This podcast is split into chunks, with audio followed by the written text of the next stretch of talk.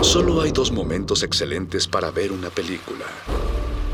El primero fue hace 20 años, en su estreno. El segundo gran momento es hoy. De retinas.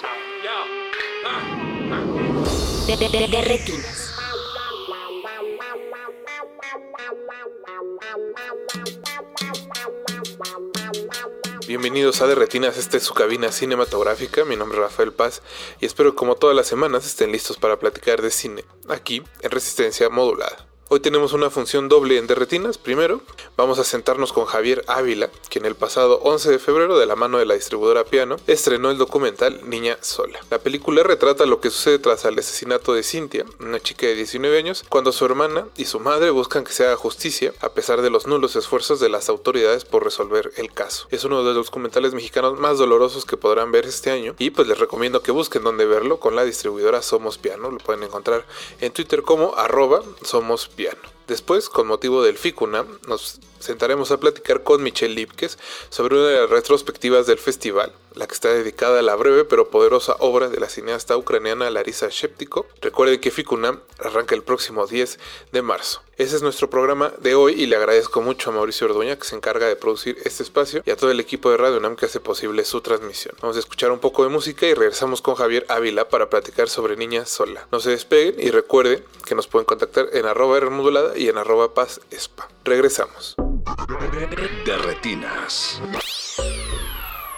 Bienvenidos de vuelta aquí a De Retinas. Muchas gracias por seguir escuchándonos en el 96.1 de FM. Eh, como les comentaba al inicio del programa, vamos a estar platicando con Javier Ávila. Él estrena su primer documental, Niña Sola, a través de Piano Distribución. Y Javier, pues nos da mucho gusto tenerte aquí en cabina. ¿Cómo estás? Hola, este, muy bien. Muchas gracias por la, por la invitación. Javier, pues cuéntanos un poco qué ha pasado con la película. Eh, la presentaste en Ficunam 2019, si no me equivoco, y pues obviamente desde entonces han pasado muchas cosas en el mundo.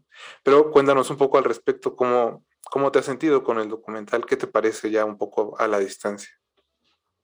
Eh, pues bien, o sea, nos fue en 2019, nos fue muy bien este, en cuanto a pues, los planes que pudimos hacer de exhibición en festivales eh, y alguna que otra muestra muy específica. Eh, estuvimos en Ficunam justo, este, estuvimos en Morelia, eh, estuvimos en el Festival de Documental de Múnich, estuvimos en ISFA, en Ámsterdam, eh, estuvo en Lima también, eh, y hubo más, hubo, sí, hubo un poco más de festivales también.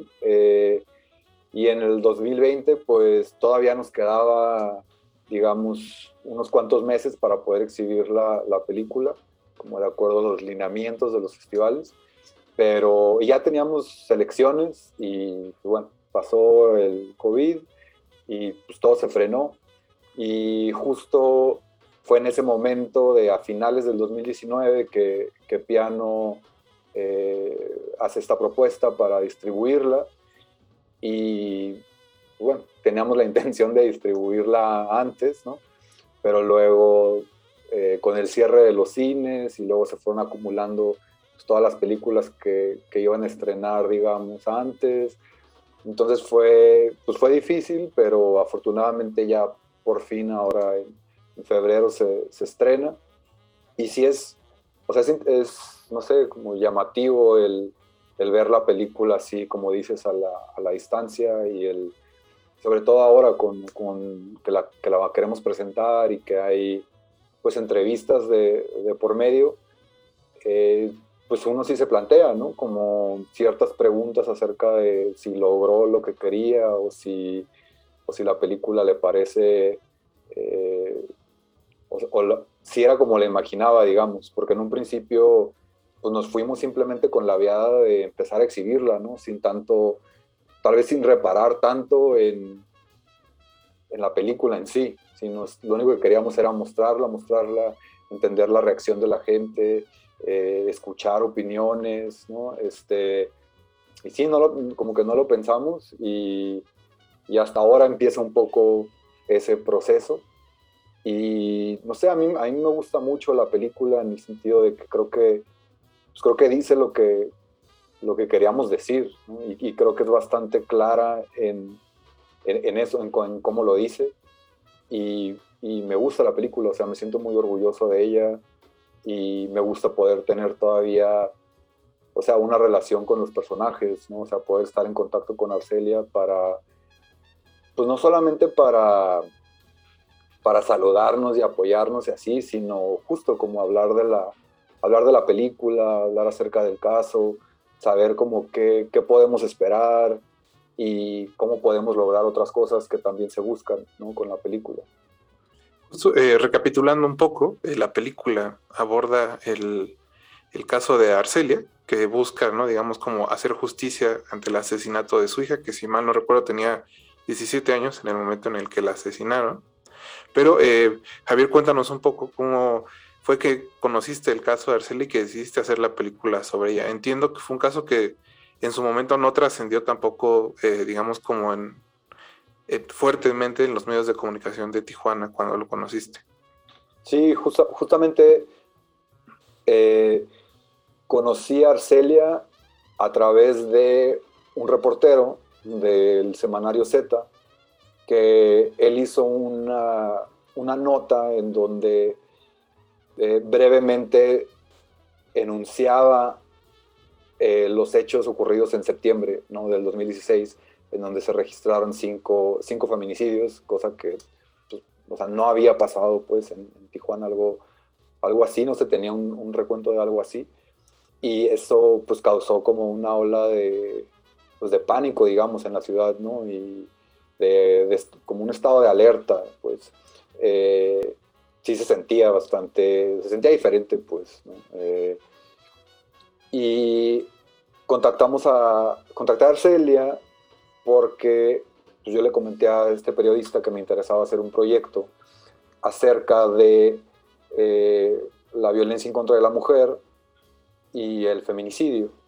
Entonces, una primera intención era tratar de de acercarnos con todas las familias afectadas, ¿no? estas cinco familias. Y cuando, cuando conocemos a Arcelia, cuando yo conozco a Arcelia, perdón, eh, cuenta como lo que había pasado con el caso de Cintia, pero también me empieza a contar como de su vida, la vida de, de su otra hija, eh, a partir de ahí surgió el interés de enfocarnos solamente en esta familia, digamos, eh, para tener la perspectiva de la madre, tener la perspectiva de la hermana, que digamos por edades era más cercana a la de, a la de Cintia, ¿no? para, pues, para entender que los problemas seguían siendo los mismos, o sea, eran problemas de eh, hombres machistas, violentos, que que merecían, merecían pagar por las cosas que, que han hecho, digamos, y que andaban por la vida como si nada. Entonces, sí, fue a partir de que se le propone a, Arcelia eh, querer hacer un documental que no solamente hablara sobre el caso de Cintia, sino sobre ellas también, sobre las vidas de ellas, eh, fue que, que, accedió así como instantáneamente, porque ella decía esto, decía, es como, ¿cómo, ¿cómo, es posible que ningún medio o sea, aquí no vino nadie de la televisión, no vino nadie de ningún lado. La única persona que vino fue, fue este reportero eh, y nadie más. Por lo tanto, nadie más sabe que mi hija se murió, que a mi hija la mataron y que yo sé quién la mató. Este, entonces fue, o sea, eso fue como el, motor, digamos, para empezar a hacer el documental.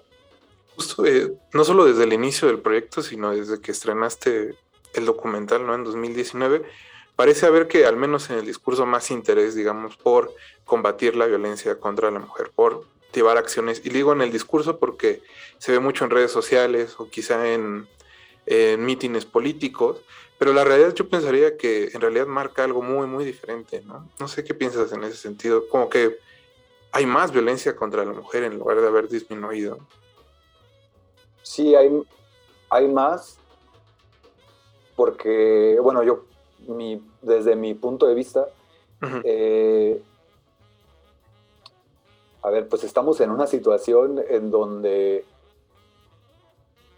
sin, querer ponerme tan, tan político, pues, pero, pues a ver, hay, hay un sistema, ¿no? Y este sistema funciona para sí mismo y para beneficiar a quienes quiere beneficiar. Eh, ¿Quiénes hacen las leyes? Eh, ¿Por qué aceptamos que las leyes sean como son? Eh, vivimos absorbidos en un teléfono, o vivimos absorbidos en, en querer comprar cosas, ¿no? en hacernos de cosas, en ir a lugares, en comer cosas en específico, como para qué. Eh, ¿Por qué no hay, por qué no hay más este, programas en donde se les enseñe a niños y niñas a comportarse ¿no? con respeto? Eh, ¿Por qué no hay reformas educativas? O sea, ¿por qué... Luego, vamos al, tema del sistema eh, judicial. ¿Por qué trabaja como trabaja? O sea, ¿por qué han pasado eh, cinco años y no han podido encontrar a una persona? O sea, en cinco años. Tienen los medios para encontrarla. O sea, si fuera la hija de, de un político, en una hora tienen ahí al culpable, pues, ¿no? Y acá, ¿por qué no? Entonces, yo creo que por eso mismo, por eso mismo yo creo que hay más, porque no hay un, no hay voluntad de nadie, tal vez, y de los pocos que hay, pues bueno, no va a ser suficiente para cambiarlo todo. Pero yo pensaría que, o sea, que la transformación de la sociedad o de las ideas de la sociedad, pues ahora sí que como el, así como el COVID, ¿no? Porque que se, que se, que se expande tan fácilmente, porque nuestras ideas o las ideas de, cambio y de un mejor panorama para todos no se expanden así? Yo creo que pues, al sistema no le conviene, ¿no? Sí, claro. Y hay algo que me parece muy interesante en la película desde la primera vez que tuve oportunidad de verla, y es eh, como si no descubrir eh, el hilo negro, pero sí darnos cuenta de que muchas de estas situaciones eh, nacen en casa, ¿no? Hay un, hay un recuento en la película, no sé qué tan eh, consciente fue de, las dos protagonistas, de tanto de Arcelia como de su hija, de decir, llevábamos años, ¿no? Enfrentándonos a que este hombre se ponía violento, a que pasaba esto en la casa, bla, no empieza como a crecer, digamos, las agresiones, y que todo, todo se va eh, pues quedando en, es que así es él, ¿no? Es mejor que lo arreglemos aquí entre nosotros a tener que ir a la policía. Creo que eso es, eh, como muy importante dentro de la película. Sí, es que se, solapan muchas cosas por querer evitar problemas más grandes. Eh, y, creo que, por ejemplo, hay un, hay un personaje que es la mamá del asesino, pues, que lo encubre para todo, ¿no? También. Entonces, eh, como te digo, no se trata de que, de que es, o sea, a ver, ¿por, qué esta mujer encubre a su hijo? ¿Por qué esta mujer deja que su hijo sea como sea? O sea, ¿por qué la gente actúa como actúa, no? Si, si puede, puede o no diferenciar de las cosas eh, normales o puede diferenciar como de la convivencia normal, cotidiana, a, en actos eh, que se convierten en crímenes, pues. También platícame un poco sobre, digamos, como la construcción visual de la película, no más allá de los testimonios o de seguir a Arcelia. Hay un par de imágenes por ahí, pienso en, en el conejo, ¿no? En cómo lo usas para hablar un poco también este, de Cintia. Y este, como paseo, diría yo, cotidiano por Tijuana, porque muchas veces también lo que se conoce de Tijuana es como los lugares turísticos. Y creo que si algo hace la película es tratar de evitar justo ese lado de la ciudad y conocerla en su, si no en su magnitud, porque quizás es imposible hacerlo a través de una película, pero sí de ese lado que no aparece en las guías de turistas. Sí, eh, digo, algo bien algo bien curioso es que, así como seguramente en la Ciudad de México pasa, de el, el defeño que, pues, bueno, que no ha pisado todas las colonias, ¿no? Eh, en Tijuana pasó lo mismo y, era algo bien interesante de escuchar, ¿no? que decían, ¿y dónde es eso? Eh, aunque ya sabían que lo que entraron a ver pasaba en, Tijuana o habían eh, ubicado un, uno que otro lugar, pero, por ejemplo, la, Villa del Campo, que es la colonia en donde vive eh, Arcelia y Berta, pues está ubicada muy al este de la ciudad y muy cerca de la siguiente ciudad, que es Tecate. Entonces esto es pues, la periferia de Tijuana, a donde, pues bueno, acceder ahí eh, lleva pues, una gran cantidad de tiempo. Eh, ellas hacen recorridos de dos horas, digamos, como para llegar al centro de la ciudad en autobús. y, en varios autobuses, porque no es solamente una, una, ruta. Entonces, el hablar de estos lugares no tanto fue por querernos alejar de la visión popular que se tiene de Tijuana, sino de visibilizar lugares que pueden ser desconocidos ¿no? para, para la gente. Y, y, sobre todo para quien, eh, para quien le es fácil eh, demeritar o denigrar a este tipo de colonias y sus habitantes, pero simplemente porque no las conocen. Entonces la, la, intención era esa, visibilizar los lugares, visibilizar a las personas y nombrarlas. Antes de, de terminarnos, cuéntanos un poco también eh, de Arcelia, qué ha pasado con su caso. Dices que sigues en contacto con ella y que obviamente no se ha encontrado eh, al asesino de Cintia, pero ahora sí que, ha avanzado, qué ha sucedido en estos años. Sí, o sea, hablé con ella hace menos de una hora, este, y entre las varias cosas que platicamos, justamente estábamos en esto, ¿no? En, en que nos damos cuenta que estamos donde mismo, o sea, en el sentido de que a pesar de que hay un representante legal, o sea, un abogado ya de intermediario con eh, Arcelia que la acompaña y quien la representa ante eh, la autoridad, este, están donde mismo. O sea, solamente hay una orden de aprehensión, pero no hay nada más. O sea, tampoco es que compartan toda la información, ¿no? Este, pero lo que sabes es eso, que, que, hay una orden, que han pasado cinco años y que pues no sé qué están esperando, o sea, porque varias de las, y, en la película hay diálogos que mencionan esto, que no, que no, hay, no está el arma asesina, no, que se necesitan más testigos, pero testigos ya hay, y a los mismos testigos que fueron a, dar su, su, testimonio, les dicen que por qué están haciendo eso, que se pueden meter en problemas, que pueden tomar represalias en su contra. Entonces, pues, ¿qué te dice eso, no? Del trabajo de la autoridad. Sí, es, triste, pero en un país como este no sorprende.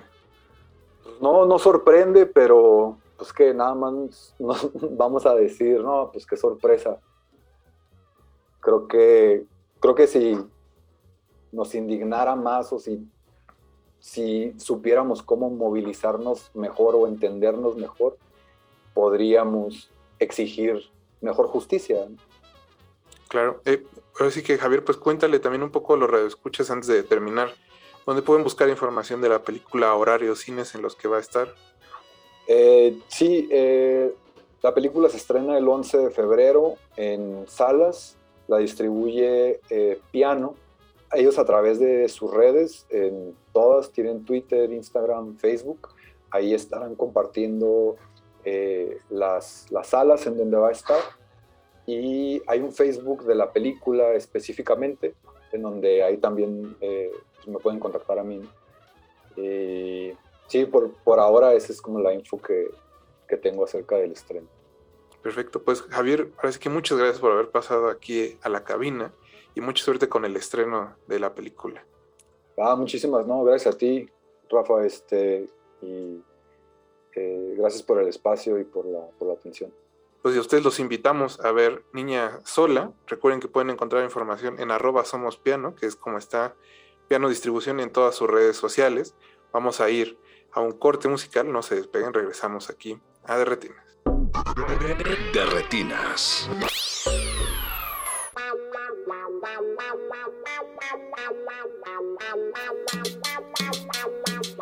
Muchas gracias a todos los que nos siguen escuchando aquí en Resistencia Modulada. Le mandamos un saludo a Dianela Torres, a Gina Cobos, a Steiner Panero, a Pablo Extinto, a Geraldino Ochoa, a Cometa, a Mar Heaven y a todos los que nos escuchan semana a semana aquí en el programa. Vamos a seguir con la función doble de retinas platicando con Michelle Lipkes, quien forma parte del comité de programación de Ficuna y que eh, pues es un experto en la risa escéptico y por eso vamos a sentarnos a discutir qué viene en esta retrospectiva dedicada a la cineasta ucraniana. Recuerden que la mayoría de las actividades del FICUNAM serán presenciales y que se extenderán del 10 al 20 de marzo. Chequen su sitio en internet y pues la programación está bastante interesante. Nosotros vamos a platicar con Michelle Lipkes y regresamos.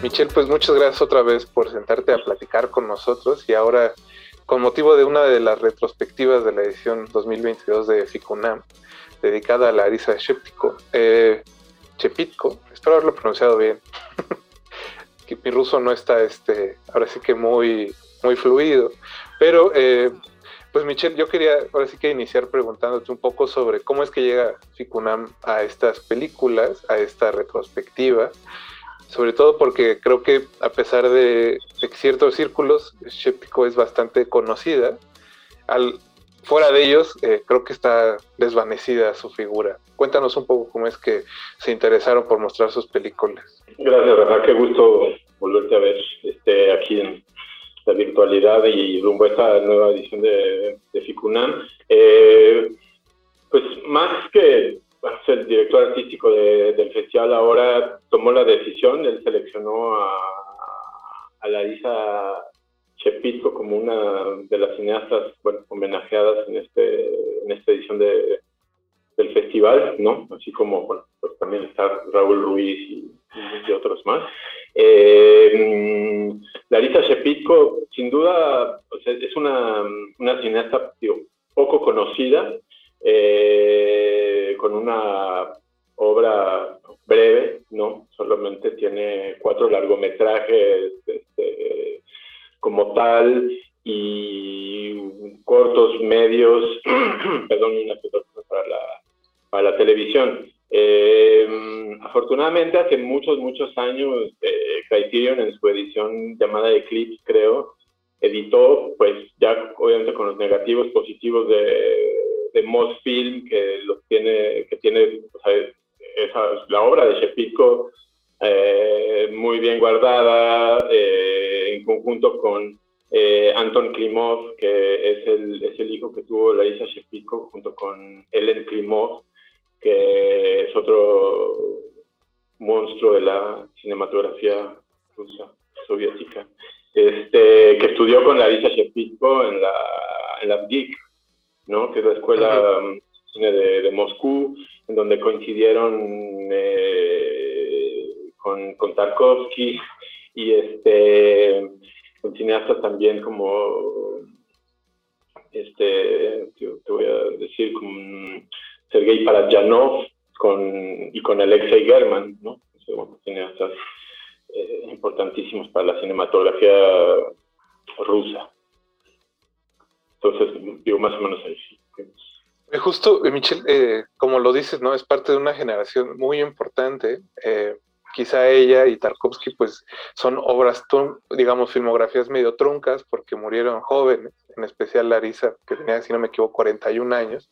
Pero ¿Cómo, ¿Cómo, definirías su cine? Yo, después de ver las películas, pensaría que es una evolución como de Alexander Dovzhenko, pensando en que también fue su maestro y que hay, hay un asunto como de usar eh, la naturaleza y el ambiente como parte de la narrativa de la película misma, pero al mismo tiempo hay cierta intimidad siempre en los personajes y que, por ejemplo, en algo como Wings me hace recordar mucho a Bergman. Pero justo entonces, ¿cómo, cómo definirías tú ese cine que hizo Larisa? Pues es un cine que sin duda está, su, interés principal, creo, sin duda está, está basado en la, experiencia del, humana eh, del, del, mundo, la, experiencia existencial de los seres humanos en el, mundo y en el tiempo que les, eh, que les tocó vivir, ¿no? En cierto, en cierto modo. Eh, sí, como esa, sin duda siento que su eje, bueno, pues, su, obsesión filosófica, su obsesión eh, humana. Creo que la forma cinematográfica fue, fue cambiando, fue transformándose, se fue, se fue puliendo. Sin duda, creo que el ascenso de Ascente es, eh, su obra más, la más perfecta, ¿no? dentro de no sé, creo que cineastas en general, como son los, los rusos, ¿no? Que, son realmente como buscadores, ¿no? De la, de la perfección, ¿no? Que como en eso, ¿no? Eh, y, y, creo que, como dices, eh, la, influencia eh, que, tiene sobre, de, sobre de, ella se nota muchísimo, sobre todo creo que en la su primer película, eh, Hit, en donde, bueno, Hit es una película que es su, primer largometraje, que fue filmado todavía dentro de la, de la PI, que es por así que su tesis, película de fin de, estudios, y ahí están los temas, pero la, forma se, siente en cierto modo más... Este, más, eh, más como una Larisa Chepico eh, que está explorando, ¿no? que está como en eso de buscar como realmente su voz, aunque ya con un nivel de inspiración eh, absoluto, pero se siente esa influencia de, de Dovzhenko, y con quien de hecho, digo, vale la pena mencionarlo porque obviamente la película está programada la, la retrospectiva que se le dedica en el FICUNAM. Cuando falleció Dovzhenko, la, la cineasta que es Julia Solntseva, que es la viuda de, la viuda de, Dovzhenko, eh, tomó una de la, o sea, la película que estaba preparando Dovzhenko antes de, fallecer, que hacía parte de un proyecto más grande, eh, que se llama, bueno, la película que, que, se filmó se llama Poema del Mar de 1958. Y bueno, Larisa Shepito estuvo muy, muy cerca de Julia Solntseva. Eh, y bueno, pues de ahí apoyándola creativamente, sin, sin duda, porque era tal la complicidad que habían construido entre ella y que, que bueno, pues le pidió ahí ayuda y bueno, se siente la influencia en Hit y, digo, como que se, se, fue puliendo, pero, pero creo que sin duda ella, ella su, su, su, eje narrativo, o sea, los elementos eh, cinematográficos de los cuales ella se agarra para darle forma a sus películas, creo que son realmente los seres humanos. O sea, si ves cómo filma a los humanos, tiene una, una claridad tan como iluminada que, bueno, son películas increíbles. Sí, justo esa parte creo que eh, se nota en algo como la ascensión, que ahí no la manera en que los elementos y la misma interacción de los personajes nos dan, nos enseñan ¿no? lo que están sintiendo, porque creo que es un cine, como bien dices, lleno de espiritualidad, ¿no? que creo que eso lo comparte un poco con Tarkovsky, eh, pero justo no sé eh, qué tanto desentona ella con eso, ¿no? porque pensaría que algo como Benny Mira, de su esposo, justo de Klimov, que también es, ¿no? es como considerado no solo este, un gran cineasta, sino que tiene esta película que es la, como la película definitiva sobre la guerra eh, en Rusia, el, es, es, es, hasta cierto punto más sensorial y la ascensión es sobre el espíritu y las maneras en que encontramos como validación en, pues, en ser nosotros mismos hasta cierto, hasta cierto punto diría yo. Sí, sí. Bueno, estoy de acuerdo y creo que El Ascenso y Ven y Mira son, son, son películas que, digo, supongo que ven y mira, este, existe en cierta medida eh, porque existe el ascenso y, sobre todo porque, porque existió esa, esa relación, esa historia de amor y esa pérdida tan, tan, brutal que fue la muerte de Larisa Shepitko en un accidente automovilístico a los 41 años. O sea, eh, creo que Chepitko sin duda tiene una visión, digo que en, el ascenso pues este, está la, la, decadencia y, luego pues, la, la, fortaleza del espíritu humano que lucha hasta el final, aunque bueno, acaba como acaba luego la, película, pero hay una como, están estos dos personajes que de repente se dislocan sus espíritus y uno se va del lado oscuro y el otro pues sigue su camino y sigue como su lucha y demás.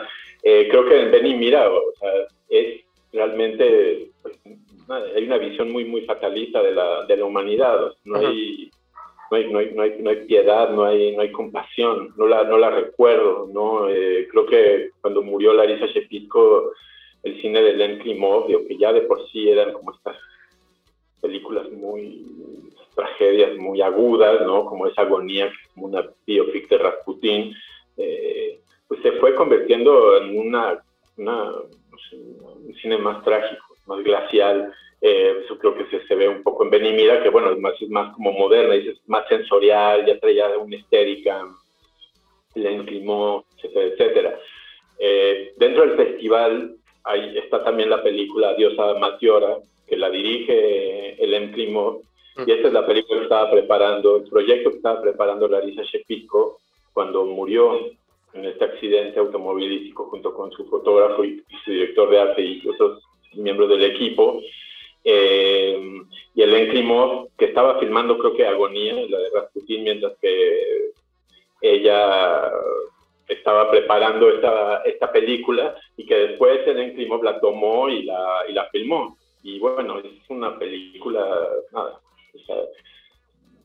uno de, un tesoro, pero bien, bien escondido ahí. Yo no la había visto y bueno, soy fan eh, de, esa película. Es increíble. Pensaría un poco también que es, una generación, digo, la de Larisa, que está marcada por dos posguerras ¿no? en, Rusia, las dos guerras mundiales, una revolución, y hay, cierta tensión en su cine también por este asunto del, de los bolcheviques y de su gobierno, ¿no? Cómo hay, digamos, eh, cómo va cambiando la mirada, pensaría yo, en que no es, em, es un poco más crítica que otros cineastas con lo, lo que sucede con el gobierno. No sé si también tiene que ver con que, bueno, murió joven y no sintió tan ahora sí que la imposición ideológica del gobierno en su cine, como creo que quizá le pasó a otros directores de su generación, pero eso está, está muy presente, ¿no? Lo que, cómo, cómo la sociedad de, la URSS percibía esta posguerra, aun cuando quizá el discurso oficial era muy, muy diferente. Sí, son películas que, digo, o sea, eh, Hit y y, de, El Ascenso, bueno, no son películas de, de, época, pero Alas y, Tú y Yo son películas que hablan primero de, una mujer en la sociedad eh, soviética de aquel entonces. Eh, o sea, es la película que, bueno, quizás, ¿no? Es la película más cercana a la experiencia eh, pues de la Elisa Shepitko en la vida. Su protagonista es una mujer que carga con ella, pues bueno, muchas este, contradicciones existenciales, eh, espirituales, y se enfrenta a la sociedad eh, contemporánea que, pues bueno, tiene todos sus vicios y, virtudes, ¿no? Lo mismo con tú y yo, que pues habla más bien de, de esa experiencia existencial, espiritual, pero de dos, de dos hombres, uno que decide romper completamente con la, con la sociedad y, se, va a Siberia a intentar ayudar y, su mejor amigo se queda, creo que es en San Petersburgo y, intenta seducir de nuevo a, la, esposa del amigo que ya se desapareció porque tienen ahí un viejo amor, no sé.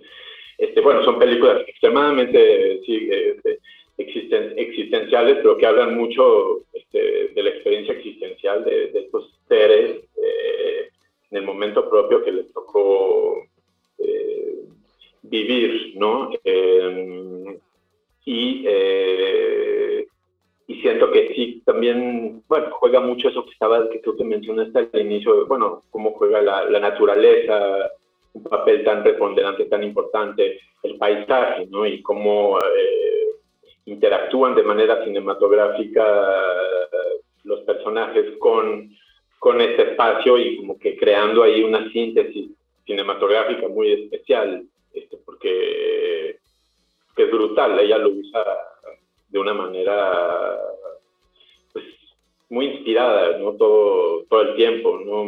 Tú y yo en un momento porque la película de tú y yo es la película como más eh, naturalista de tono en cierto modo, ¿no? Siempre cerca de el rostro y los personajes que guían constantemente, ¿no? Este, no es como si la cama de repente se va para acá, para allá, o sea, siempre son ellos, ellos, ellos, ellos. Y un momento cuando el personaje, uno de los personajes como que decide romper con, ya con su vida, pues como que la cámara también rompe y, y hay un momento de cine sublime, ¿no? Que está por ahí regado en la película. y, está muy ligado al espacio y, a la experiencia como un poco poética, diría yo, del espacio, pero mm, su cine está lleno de esos como detalles por todas partes, ¿no? E, esa película es curiosa porque si bien tiene todo esto que dices, ¿no? Como del naturalismo y los paisajes, inicia con un chiste de un vaquero que le cuenta, le dice al protagonista, ¿no? Algo así como casi de metaficción. Creo que es, bastante curioso. Pero bueno, eh, también quería preguntarte un poco sobre eso, como su papel eh, como pionera, ¿no? Como cineasta, como mujer directora, porque eh, leía, por ejemplo, ahí una anécdota de que alguien llegó una vez a ver la clase de adopción que vio muchas mujeres ¿no? Y le preguntaron, ¿a poco usted cree que estas pueden ser cineastas? Él dijo, bueno, no, no todas van a ser cineastas, pero van a salir de aquí bien educadas. Entonces creo que aún, eh, eh, digo, en su generación y en el mundo había pocas directoras. Y es, en ese sentido, ¿no? Una pieza bastante valiosa e importante para la cinematografía mundial. Sí, bueno, por, por el talento de, que, ella tenía, eh, sus películas tienen un, un, lugar sin duda en la, en la historia del cine. Ojalá se pueda ver más eh, todavía y como que ver pues, con esta um, con este detalle, ¿no? Como está un poco en la, en la retrospectiva de Ficunam, están las películas de Klimov, que está Dorjenko, que está lo que hizo para la televisión y sus, eh, y sus largometrajes, ¿no? Eh, pues creo que dentro de esta escuela muy competitiva, en donde, como dices, esta digo, anécdota que, desconocía, pues allá había una, al menos una, pretensión de una sociedad eh, más, más este, saludable, ¿no? Eh, ¿no? Dentro de lo que este, bueno, pretendía el sistema eh, soviético y que gracias a, a eso quizás este, pues, se impuso el talento de, de esta mujer, ¿no? Y, se impuso sobre pues, muchísimas este, gentes y pues bueno, es muy desafortunado sin duda que, pues bueno, esta carrera truncada por, por una tragedia que no nos dejó ver eh, pues más allá, ¿no? Y qué, más estaba eh, haciendo, porque creo que si hubiera logrado con como mayor eh, establecer, digo, habría logrado vivir más tiempo y construido más una, una carrera y hacer más películas, pues este, habría más, este, pues, más justicia, más, más contundencia y, eh, y no sé cómo hubiera sido como de repente el destino en ese particular contexto, sabes, de otras eh, cineastas que estaban ahí pues logrando ejercer, intentando ejercer, perdón. Eh, porque pues ella pues, lo logró, con una voluntad brutal, pero un, talento eh, humano eh, absolutamente pues sobresaliente, ¿no? Y a la altura, pues yo creo también de, pues sin duda de, de Tarkovsky, de Len Klimov y de, del mismo Alexei German, esta gente con quien pues, compartió este, ¿no? un tiempo y un, un momento, pero que creo que la historia y la vida les fue más eh, amables a, ellos, ¿no? no acabó con una nota tan, trágica y una carrera tan breve. Pues, Sí, creo que tenía justo un talento ineludible. Eh, Michelle, antes de, acabar con esta entrevista, quería preguntar también si destacas alguna película en especial para el público dentro de la retrospectiva. ¿Cuál crees que, digo, yo sé que son pocas películas, eso hace más fácil que se vean, pero quizá hay algo en especial que es, esta es la oportunidad que no se deben de perder, sobre todo pensando en que esta edición del FICUNAM regresa a las salas de cine. Sí, no solo digo, regresa a las salas de cine, sino que además esta retrospectiva es en 35 milímetros, entonces se le va a agregar todavía más romanticismo este, este evento. Eh, pero una pregunta digo difícil porque como es hay tan pocas películas que dicen, no, ya veanlas todas, no hay bronca, este, pero creo que mis, mis favoritas eh, son todas, no. Eh, perdón. Eh, tú y yo, sin duda, es un objeto muy, muy, muy extraño, ¿no? Eh, como, porque como dices, te este, juega mucho con los, con los, con los géneros. El mismo, es una película que a veces es un poco infantil y absurda y a veces es como de un pues naturalismo psicológico muy, este, muy, muy fuerte, ¿no? Este, su única película color, ¿no? Siempre trabajó en, blanco y negro. Eh, sin duda vería el ascenso, que es la, bueno, ya un poco Shepito llegando un poco a la, a la, a la cima del de quehacer eh, cinematográfico, ¿no? De su quehacer cinematográfico. Eh, y que también tiene algo que me gusta mucho del cine de Shepard y de su colaboración con, con el músico eh, Alfred Schnitzke, el compositor alemán ruso con quien trabajó ella bastante y, también Ellen Klimov trabajó mucho con él, vale la pena. Y vería Farewell de, de Ellen Klimov, porque de por sí es una película muy, muy rara y verla en 35 milímetros con el nivel de de cine que tiene esa película y, y más también, bueno, sabiendo, pues, conociendo esta historia de amor que había detrás entre dos personas que, pues, que eran estos artistas inconmensurables que se amaban este, profundamente y que ella al fallecer, él, decidió, pues, filmar esta película, filmar el cortometraje de Larisa, que también está en el, festival, porque pues por, por qué, quién sabe, pero pues ahí está un, misterio de una historia de amor, sí, este, entre estas dos digo, personas que eran artistas muy, muy inspirados, pues, entonces Farwell, la diosa Matiorra, la, la recomiendo, y otra también que quizás un poco en ese sentido, porque también es una cosa ahí como rara, es eh, en la treceava hora de, de, la noche, la tercera hora de la noche de 1969, que, que es una película que Shepitko hizo para, la televisión rusa y que es como una, un espectáculo de, de, fin de año, pero pues es muy, muy delirante, este, tiene ahí como muchas este, folclore mezclado con cosas eh, pop, eh, no sé, es, es, muy diferente, es un contraste completo con, con, el resto de su obra, porque este es un objeto pues, destinado a dar este, placer, no únicamente a celebrar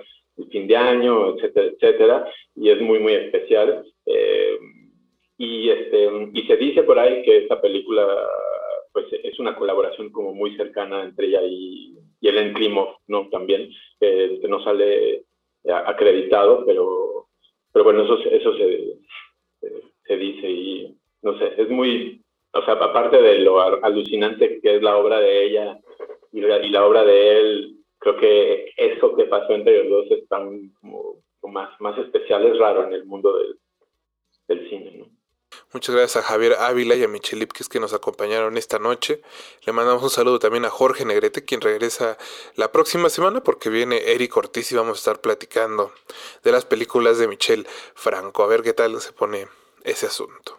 También muchas gracias a Mauricio Orduña, que se encargó de producir este de Retinas y a todo el equipo del 96.1 de Radio UNAM que hizo posible su transmisión. Mi nombre es Rafael Paz y no olviden que tenemos una cita la próxima semana para hablar de cine aquí en Derretinas. Hasta luego. Antes de continuar tu camino, recuerda, No hay películas sin defectos. Si los buscas, te convertirás en crítico de cine. De retinas.